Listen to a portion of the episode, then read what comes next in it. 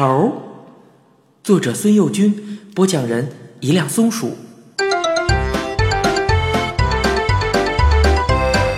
门神续编织，请神很容易。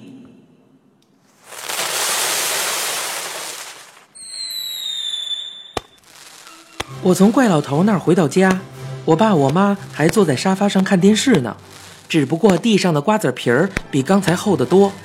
我把门神纸卷儿抖落开让他们看，为的是得到爸爸批准。没见谁家门上贴这玩意儿，到底我爸点头还是摇头，就两说着。我爸开头不过撩一下眼皮，接着眼睛睁圆了。哎，门神，有年头没见这东西了，哪儿来的？我说，人家给的，让贴不？我爸说。贴上贴上，红彤彤挺吉庆的，又是剪纸，蛮艺术嘛。我担心他会说封建迷信什么的，没想到这么顺利就通过了，我还不太放心，又着吧了一句：“那我可贴在外边门上了。”我妈盯着电视屏幕说：“去去去，别这儿捣乱！门神不贴在门上，贴在哪儿啊？床上吗？”我爸扑哧一乐。表示欣赏我妈的幽默，我呢，哪回挨教训也没这回这么高兴，一溜烟儿跑回自己房间，放下装鞭炮的书包去找胶水。贴的时候，我尽量让剪纸端正。贴完后，我退两步瞧瞧，端正是挺端正的，可是我把神书贴在右边，把玉垒贴在左边了，胶水粘得很牢。我试了试。硬接肯定会撕破，只好就这么着了，也不知道两位门神会不会高兴。回到房间，我心里直痒，老想立刻证实一下怪老头的话。当时他说的我都信了，可这功夫我越想越悬。两个剪纸上的人，我叫一声“神书玉垒”，他们就会下来？怎么下来呀？刚才和两位门神坐在同一张桌子上喝酒吃饺子的情景，已经变得模模糊糊，像一场梦。怎么指望一个梦境再出现？试一试很容易，只是说出四个字就行了。但是有好一会子我不敢说出来。不是吧？总还保存着希望。试砸了，还不如不试呢。好几回，那四个字到了我嘴边，又好几回都被我咽了回去。不过，到底有一次，我没控制住自己，叫了出来：“神书玉垒。”叫的时候，我扭头看着门，门丝毫没动静。可是，我转回头来，那两个丑大个子正规规矩矩地站在我面前。我快活的心直跳，却装成没事人似的说道。对不起，我把你们两位贴颠倒了。神叔咧开大嘴巴一笑，呵呵呵呵是有点别扭。他怎么跑到那边去了？不过习惯了就好了。我说，听说左边的比右边的官大呀。神叔点头。哦，有那么一说。我们俩可从来没注意过这个，干的都是一样的活儿啊。玉磊说：“把他搁在哪里，他都是我大哥。”我放心了。见他们东张西望，我说：“我的小屋还不错吧？你们随便坐啊。”怕我爸我妈万一闯进来，我把门插上。他们没坐。神叔小心翼翼地走到桌子前头，瞪着溜圆的大眼珠子，瞧着闹钟。玉磊也跟过去，满脸惊愕地问神叔：“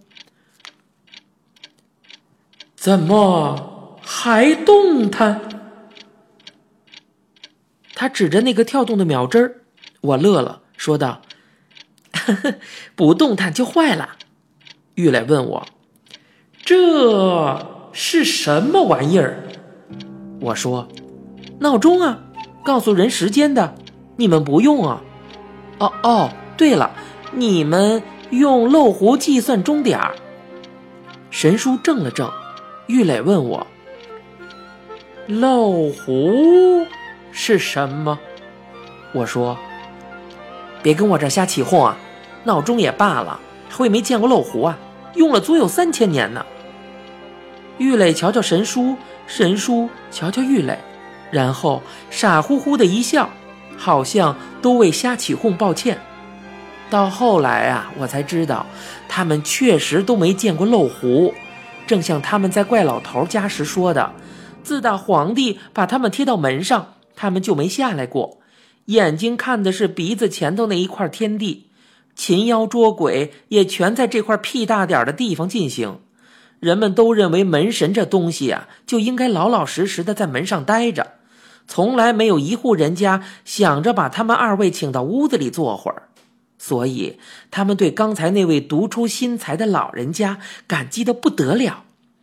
我把他们请进来，更让他们欢喜的像两个一年级的小孩子。据他们后来说，这种特殊的待遇使他们预感到，在我们家里将要有一段史无前例的舒心日子。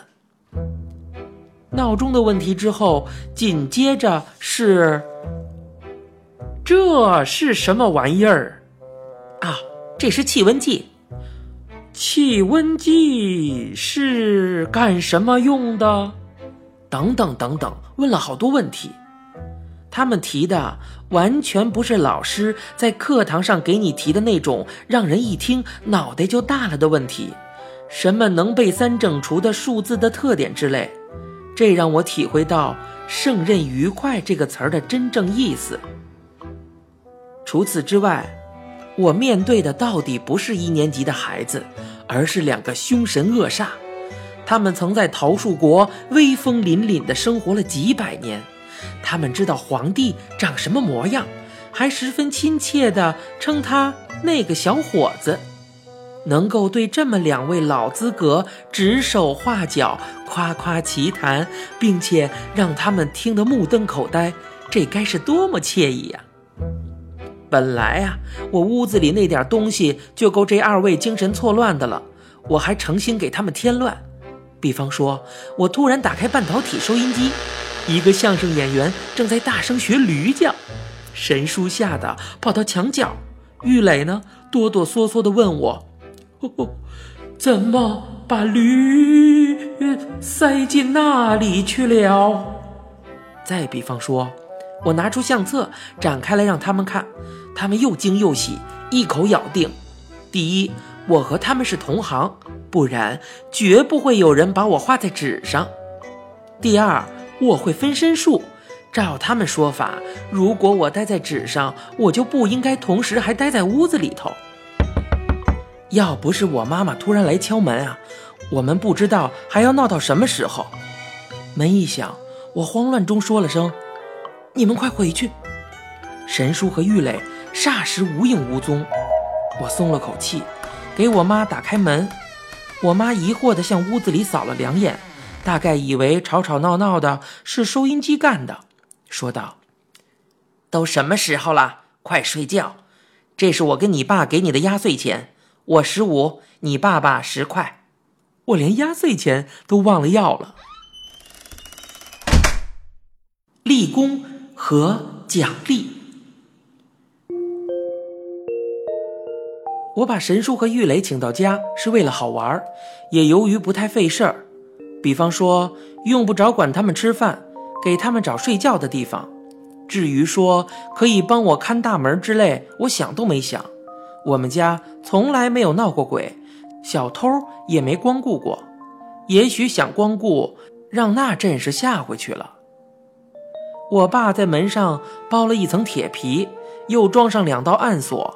这种暗锁，据电视广告上说，外星人乘着飞碟来砸也没砸开。偏偏在我想都没想的问题上，神叔和玉磊立了功。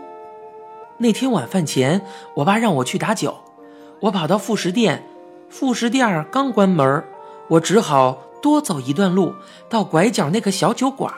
打酒的时候，我听见背后有人说：“包铁皮，整个换成铁皮也他妈没用啊！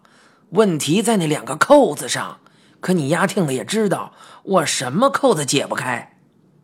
我偷偷扭头看，哦，吓了一大跳。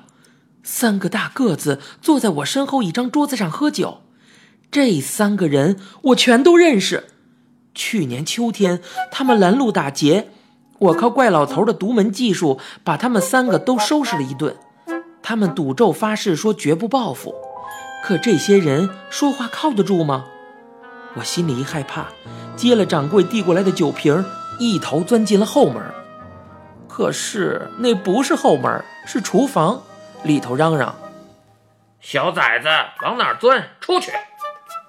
我又出来，躲在一道小屏风后头，不敢往外走。小屏风那一边正是三个坏家伙的桌子。我听见先前那个小子还在讲：“看眼前第二个扣子也解开了，就在这节骨眼儿了。见他妈活鬼，给我满上！”他滋儿的一声。把酒喝了，你们说没鬼啊？也不知道是谁，照着我胸口就是一鸭子。哎呀，这一鸭子好大的劲儿啊！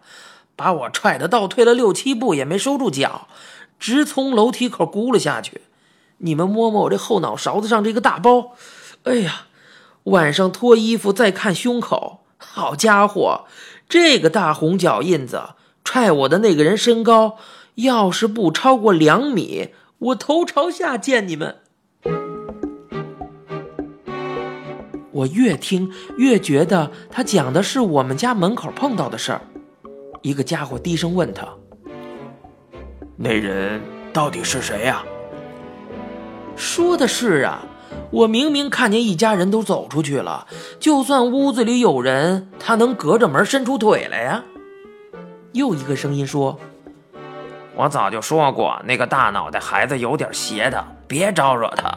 别的不讲，你就不怕再把你丫鼻子耳朵弄下来？邪了，到现在我也琢磨不透是怎么回事儿。事情已经很清楚了，这三个小子里头有一个昨天到我们家去行窃，打开了连外星人都打不开的两道锁。”却被神叔或者玉磊一脚踢下楼去了。我还没找个机会让两位门神证实一下呢，我爸又碰上一桩事儿。那天他下午两点多钟就回来了，一上楼梯，瞧见我们家门前躺着个大汉，浑身五花大绑，脸上带伤，鼻子还直淌血。我爸吓了一跳，正想问问他是怎么回事儿，那个大汉先开口了。您饶了我这回吧，东西我都还给您。下回我再敢登你们家的门，我是孙子。我爸一看，两道暗锁全撬坏了，再一掏他衣袋，哇，好家伙，我们家两个存折、三百多块钱现金，连同我的小钱包，统统在里头。我爸爸冒火了，把他们送到派出所去。值班民警说：“怎么捆得这么结实？哟。”还把人家揍了，要是你们揍，那可就叫用私刑了。你懂不懂法？我爸说：“我没揍，也不是我捆的，我还想给他们解开呢。这绳子真够怪的，像是苇子拧的，倍儿硬，怎么着也解不开。”我爸刚说完，小偷身上的怪绳子没了，民警满地找绳子，说道：“真怪啊。”又问小偷：“谁捆的你？谁揍你了？”小偷只眨巴眼儿，好半天才说出来，也是那两个字：“呃，真怪啊！”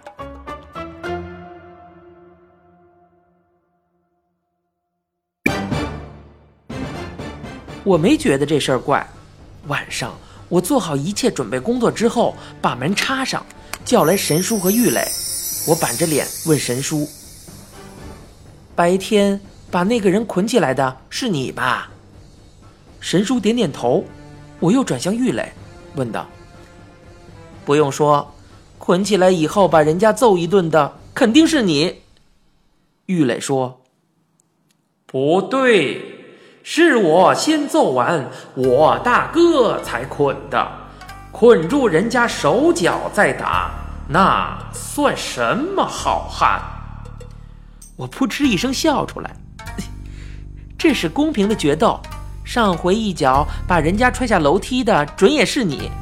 哎，说真的，你们做了好事儿，怎么也不告诉我一声啊？神叔瞧瞧玉磊，玉磊看看神叔，好像全不明白做了好事儿是什么意思。见他们老实憨厚的样子，我心里很感动，说道：“你看，你们立了大功，我妈妈攒的钱全让那家伙装走了。”不是你们把他抓住，我妈要不寻死上吊才怪呢。我这三十几块钱当然算不了什么，可也是一点一点攒起来的。你们俩替我办了好事儿，我必须奖励你们。从明儿起啊，我放你们三天假，你们没日没夜的守着大门，从来没机会出去玩儿。